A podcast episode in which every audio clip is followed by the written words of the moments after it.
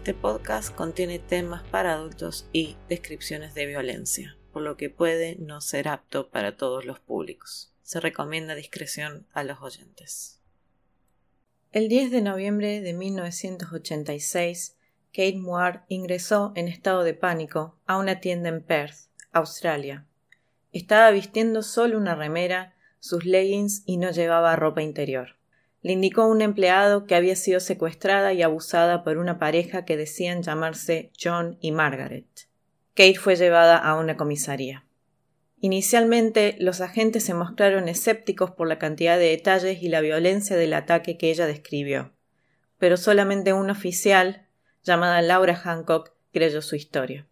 Sin darse cuenta, la policía de Perth se había topado con la quinta víctima de la que luego llegaría a ser la pareja de asesinos más famosa de Australia, David y Catherine Burney. David John Burney nació el 16 de febrero de 1951 en Battlegrove, una localidad semi-rural al este de Perth, en Australia. Era el hijo mayor de cinco hermanos del matrimonio John y Margaret Burney. En el documental australiano Beyond the Darklands son entrevistados dos de los amigos de la infancia de David, Golda Newland y Jim Wells.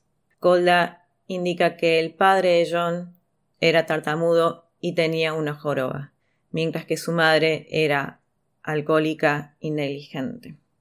Decir que el hogar de los Bernies era disfuncional es ser bastante generoso. Según lo que indica Goldman, los niños se encontraban constantemente sucios y sus padres, tanto John como Margaret, no se encargaban de alimentarlos. Según lo que dice la heladera de su hogar estaba constantemente abierta para que tanto los niños como sus mascotas pudieran alimentarse. También había múltiples rumores de que se cometía incesto en el seno de la familia Bernie. Jim Wells, otro de sus amigos de la infancia, indica que no duda que David Burney haya abusado de uno de sus hermanos menores. Por otro lado, también se decía que su madre tenía relaciones extramatrimoniales con otros hombres en su hogar. A los 15 años, David Burney comenzó a trabajar como aprendiz de jockey en Perth.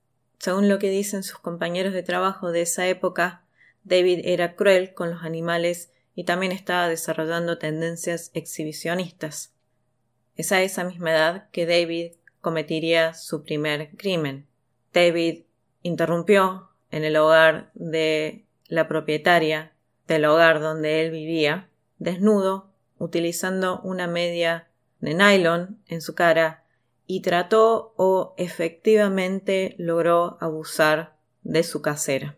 Su jefe, en el hipódromo donde él trabajaba, una vez que se enteró del suceso, lo despidió de su posición pero no se realizó ninguna denuncia penal acerca del hecho. Pero fue a los doce años que David conoció a la que sería su compañera durante décadas, Catherine Margaret Harrison.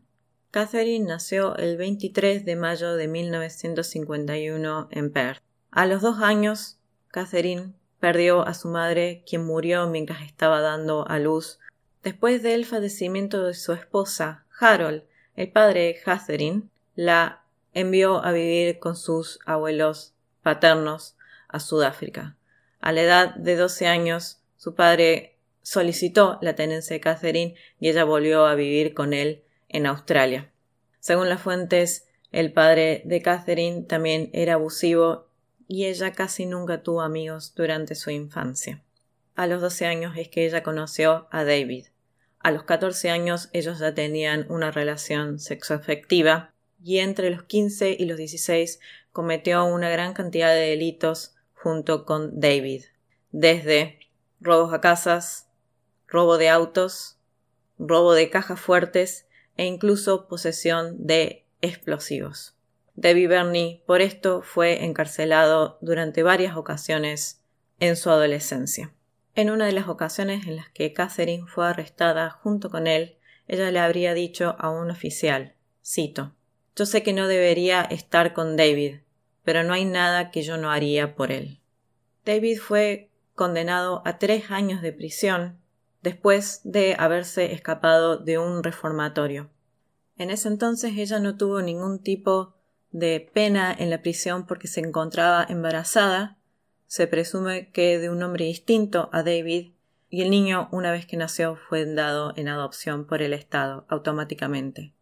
Un agente de libertad condicional le habría sugerido en ese momento a Catherine que era una mejor idea para ella si se mantenía alejada de David y que tratara de comenzar una vida nueva sin él.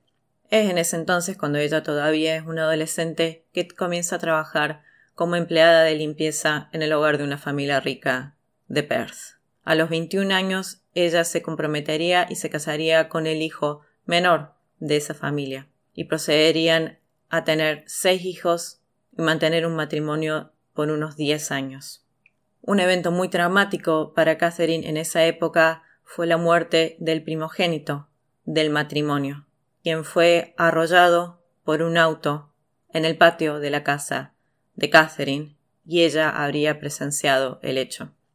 Mientras tanto, una vez que salió de prisión, David contrajo matrimonio con otra mujer llamada Kerry, a quien le propuso casarse apenas unos días después de conocerla.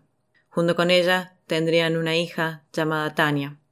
Durante su matrimonio David fue infiel numerosas veces, llegando al punto de colocar un anuncio en un diario describiéndose como un marido anónimo aburrido buscando un romance.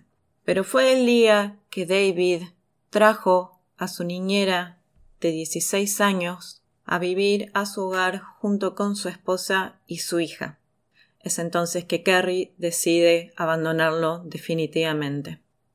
Después de dar a luz a su último hijo, Catherine se sometió a una histerectomía. Es entonces, mientras que ella estaba convaleciente, que un día, cuando su marido Donald la estaba visitando, se encontró a David Bernie junto a la cama de Catherine, sosteniendo una de sus manos. Una vez que ella salió del hospital, le informó a Donald que lo iba a abandonar a él y a sus seis hijos y que se iba a mudar con David. Según los conocidos de la pareja y de las familias, ellos hacía ya un par de años que estaban teniendo un romance. En una ocasión, James, uno de los hermanos menores de David, vivió con la pareja. Su hermano había sido recientemente liberado de prisión después de ser arrestado por tratar de abusar a su sobrina de seis años. En una entrevista, James diría que la niña lo había provocado y describió cómo era vivir de nuevo con su hermano. Según lo que dice James, David Bernie era un adicto a la pornografía y al sexo. Él tenía encuentros con numerosas mujeres, además de Catherine, y decía necesitar tener sexo entre cinco y seis veces al día. James incluso dirá que Bernie llegaba a inyectarse anestesia en su pene para poder durar más. En una ocasión, incluso le ofreció a su hermano James tener sexo. Y para su cumpleaños número 21, el regalo, entre comillas, que David le dio fue permitirle perder su virginidad con Catherine. Con los años, David convenció a Catherine a que fuera una cómplice en la realización de sus fantasías sexuales. Se alega que David convenció a Catherine que ella se excitaría mucho si lo viera tener sexo con otras mujeres. Es así que en el año 1986 dieron rienda a su nueva ola de crímenes. Su primera víctima fue Marie Nelson, una estudiante de psicología de 22 años. El 6 de octubre de 1986, Mary fue a la casa de los Bernis, que se encontraba y que todavía se encuentra sobre la calle Moore, en un barrio residencial de Perth. En ese entonces David trabajaba en una tienda vendiendo repuestos de auto. Él convenció a Mary a ir a su hogar diciéndole que le iba a vender unas ruedas de auto a muy buen precio. Una vez que Mary llegó al lugar, fue amordazada y encadenada a una cama. Es ahí donde fue abusada múltiples veces por David, mientras que Catherine se encontraba observando, sacaba fotos y tomaba notas. Después ella fue llevada por la pareja al Parque Nacional Glen Hills, donde David abusó una vez más con ella y la estranguló hasta la muerte. Luego apuñaló el cuerpo y fue enterrado en una tumba superficial. El 20 de octubre capturan a su segunda víctima, Susana Candy, de 15 años, que se encontraba haciendo dedo en una ruta en Claremont. Unos segundos después de que ella estuviera en el auto, Catherine la amenazó con un cuchillo y la ató de manos y pies. Fue llevada entonces a la casa de los Bernis, donde la obligaron a escribirle cartas a sus padres y amigos diciendo que se había escapado a Queensland. Ella, al igual que Mary Nelson, fue encadenada a una cama y fue abusada múltiples veces por David. Luego trató de estrangularla, pero se resistió tanto que los Bernis decidieron forzarla a tomar pastillas para dormir. Y una vez que ella estaba inconsciente, David le dio una cuerda de nylon a Catherine y le dijo que le probara su amor por él al asesinar a Susana. Catherine efectivamente estranguló a Susana y luego la enterraron en el Parque Nacional, igual que Mary. El primero de noviembre, los Bernis levantaron de la ruta a Nolene Patterson. Ahora, esta es una víctima que era un poco distinta a las demás porque ellos ya conocían a Nolene. Ellos la habían, la habían ayudado a cambiar el papelado de su casa unas semanas antes de su secuestro. Nolene tenía 31 años y trabajaba como una bar manager. De la misma manera como las otras víctimas, una vez que ella se subió al auto, Catherine la amenazó con un cuchillo y la maniató. Fue llevada a su hogar, encadenada a la cama y abusada por David. Ahora esta es una víctima que conservaron durante tres días, porque parece que David sintió una atracción particular por ella. En esta situación, Catherine se volvió altamente celosa de Nolin y en un momento agarró un cuchillo de cocina, lo colocó contra su propio cuello y le dio un ultimato a Bernin, que tenía que elegir entre ella o Nolin. David eligió a Catherine, así que obligó a Nolin a tomar pastillas para dormir, y cuando ella estaba inconsciente, la estranguló. Nolin fue luego enterrada en una plantación de pinos. Apenas unos días después, el 5 de noviembre, los Bernis secuestraron a Denise Brown, de 21 años, que se encontraba esperando en una parada de colectivos en la autopista Stirling. Los Bernis, como habían realizado con sus otras víctimas, le habían ofrecido llevarla a su casa en su auto. En cambio, fue llevada a la casa de, a los Bernis, donde también fue encadenada en la misma cama y abusada de nuevo Después la llevaron al Parque Nacional donde habían enterrado sus primeras dos víctimas, donde David abusó nuevamente de ella y le cortó el cuello. Creyendo que ella ya estaba muerta, la lanzaron a una tumba y mientras la estaban tapando con tierra, Denise se levantó en la tumba. Entonces David la golpeó una vez con una pala en la cabeza y luego le partió el cráneo con un hacha. Es en la noche del 9 de noviembre que los Bernis secuestrarían a su última víctima, Kate Moore, de 17 años, quien se encontraba haciendo dedo después de haber ido a una fiesta con sus amigos. Una vez que estaba en el auto y que Catherine la maniató, Kate Moore les preguntó ¿Van a violarme o van a matarme? Y David Burney le respondió Solo vamos a violarte si sos buena. Kate fue luego llevada al hogar Bernie donde según lo que testificó en un documental de hace unos años, la obligaron a bailar la canción Romeo y Julieta de Dire Straits y miró la película Rocky junto con la pareja. Después la obligaron a que se duchara mientras que Catherine la estaba vigilando, la encadenaron a la cama y David abusó de ella. Mientras tanto, Catherine estaba tomando notas y Kate Moore en una ocasión le preguntó por qué estaba tomando notas, a lo que Catherine le respondió que estaba anotando qué eran las cosas que David estaba haciendo que lo excitaban más, para poder luego mejorar la vida sexual de la pareja. Luego David le dio unas pastillas para dormir a Kate, quien no las tomó, sino que las escondió debajo de su lengua y luego las metió debajo del colchón de la cama. En otro momento, a la mañana siguiente, David se fue al trabajo, mientras que Catherine quedó a cargo de Kate. El drug dealer de los Bernis tocó la puerta de su hogar y Catherine fue a atenderlo. Es en ese momento que Kate se pudo zafar de las cadenas de la cama y procedió a esconder un lápiz labial y un papel con un número de teléfono en una parte de la casa y escapó a través de la ventana de una de las habitaciones. Después de eso, Kate indicó que trató de tocar a la puerta de cuatro casas en el vecindario de los Bernis hasta que al fin se encontró con una tienda de aspiradoras y es ahí donde se encontró un empleado y le dijo que había sido abusada y pidió que llamaran a la policía. Y le dijo también al empleado que si una mujer se acercaba a la tienda y decía que ella era su madre y que habían tenido una pelea, que no le creyera que esa mujer la había secuestrado. Como dije al principio, los oficiales al primero no creyeron la historia de Kate, a pesar de que le estaba dando tantos detalles acerca del hogar y los Bernies. Incluso ella había descubierto el verdadero nombre de David. Ellos le habían dado seudónimos a Kate. Ellos decían llamarse John y Margaret. Pero Kate logró ver el nombre de David Burney en el tarro de pastillas para dormir que él le había dado. Inicialmente la policía quiso registrar el caso como una denuncia falsa de violación, pero fue la agente Laura Hancock, de 22 años, y que era una principiante en la oficina, quien creyó la historia de Kate y quien empujó a los oficiales a investigar el caso. La policía fue al hogar de los Bernis, pero ninguno de ellos se encontraba en ese momento. Luego Catherine llegó y fue arrestada, y David Bernie fue arrestado en su lugar de trabajo.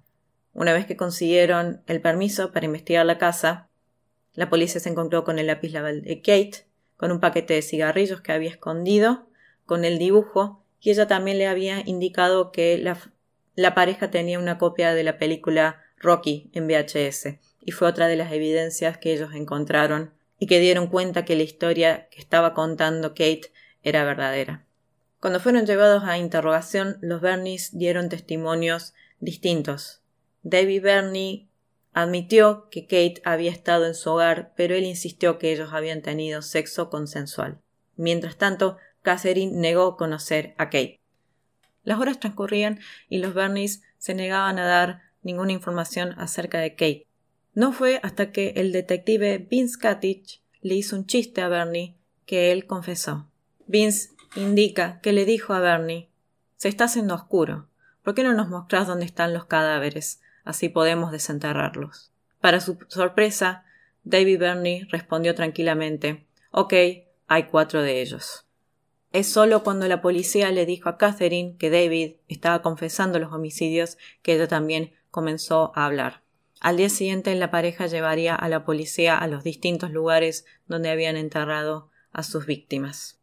Según lo que dice el detective Vince Katich, Catherine en ningún momento mostró ningún tipo de emoción, hasta que les mostró el lugar de la tumba de Nolin Patterson.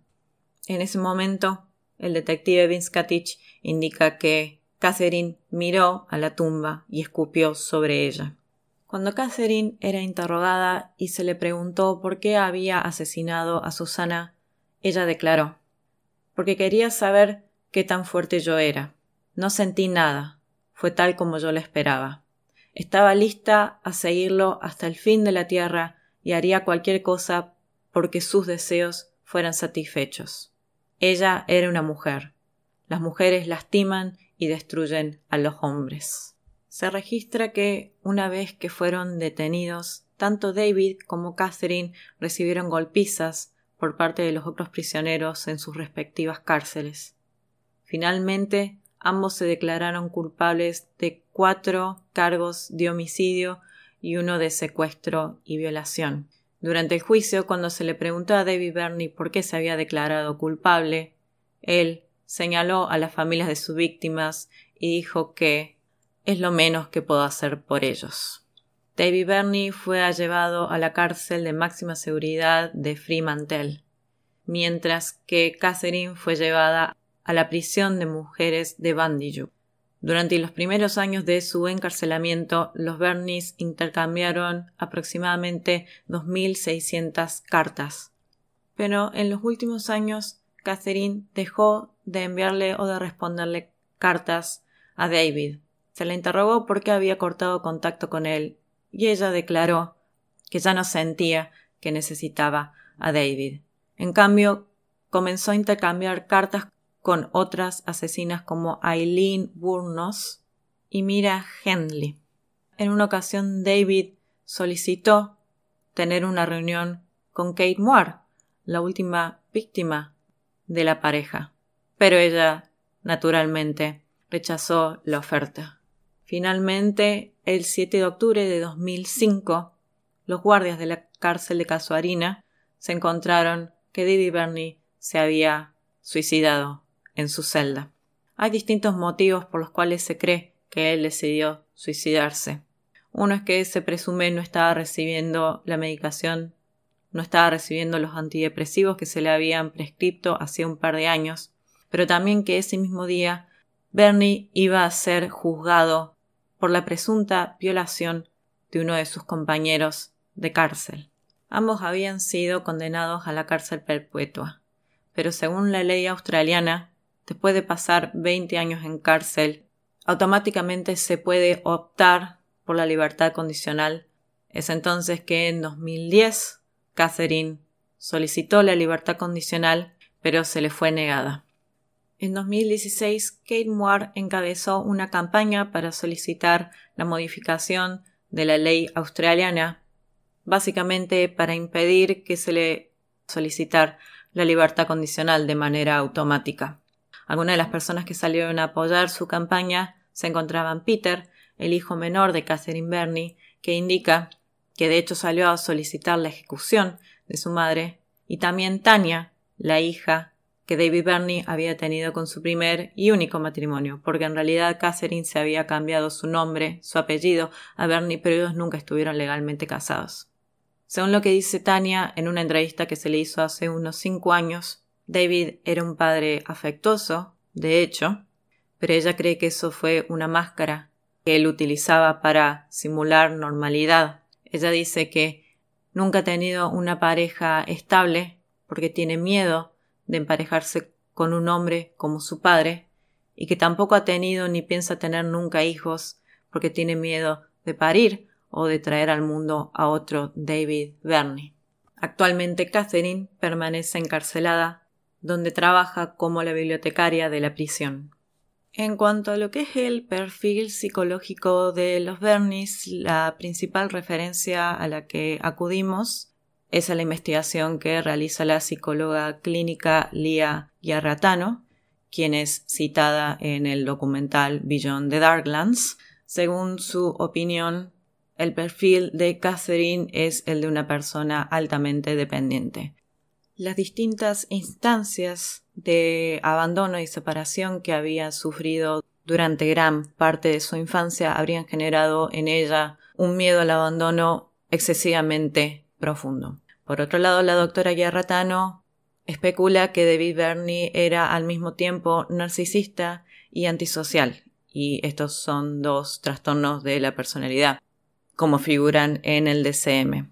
No nos vamos a extender tanto en describir cómo es cada uno, sino que estaba pensando más en cuáles son los aspectos que se superponen en ambos trastornos. Em, en este sentido, recurrí a un video del Dr. Ted Grande, que ya he citado antes, donde compara las diferencias y similitudes entre el trastorno narcisista y el trastorno antisocial. Los puntos que tienen en común son principalmente la falta de empatía, una tendencia a la manipulación, mentir de manera patológica, desprecio o desinterés generalizado por el bienestar de las otras personas y delirios o aspiraciones de grandeza. En este sentido, la doctora Guiarratano dice en el documental que David Berney era literalmente la peor persona con la que Catherine podría haberse relacionado. Recordemos también que ellos se conocieron cuando eran muy jóvenes, cuando tenían 12 años, y ambos viniendo de hogares increíblemente disfuncionales, tampoco tenían un modelo de cómo era, de cómo un vínculo sano puede formarse. De cualquier manera, hay que destacar que los motivos de los secuestros y de los homicidios eran satisfacer las fantasías sexuales violentas de Bernie. Y Catherine siempre fue una participante activa de todos los crímenes y casi nunca demostró tener ningún tipo de remordimiento o de arrepentimiento por los crímenes que cometió. Solo tenemos un registro que es una carta que ella le envió a uno de sus hijos mientras que estaba en la cárcel, en la cual demuestra cierto nivel de remordimiento. En esa carta le advierte a sus hijos acerca de las personas con las que se vinculan, en el sentido que ella insiste que todos los crímenes que cometió fueron por amor a David Burney y que por amor una persona es capaz de hacer cualquier cosa. Pero al final de la carta insta a sus hijos a que no tengan más contacto con ella y dice no merezco tener hijos por las cosas que yo les hice a los hijos de otras personas. Este fue el tercer capítulo de A History of Evil Men. Espero que lo hayan disfrutado. Si nos quieren seguir en las redes sociales, tenemos un Instagram, A History of Evil Men.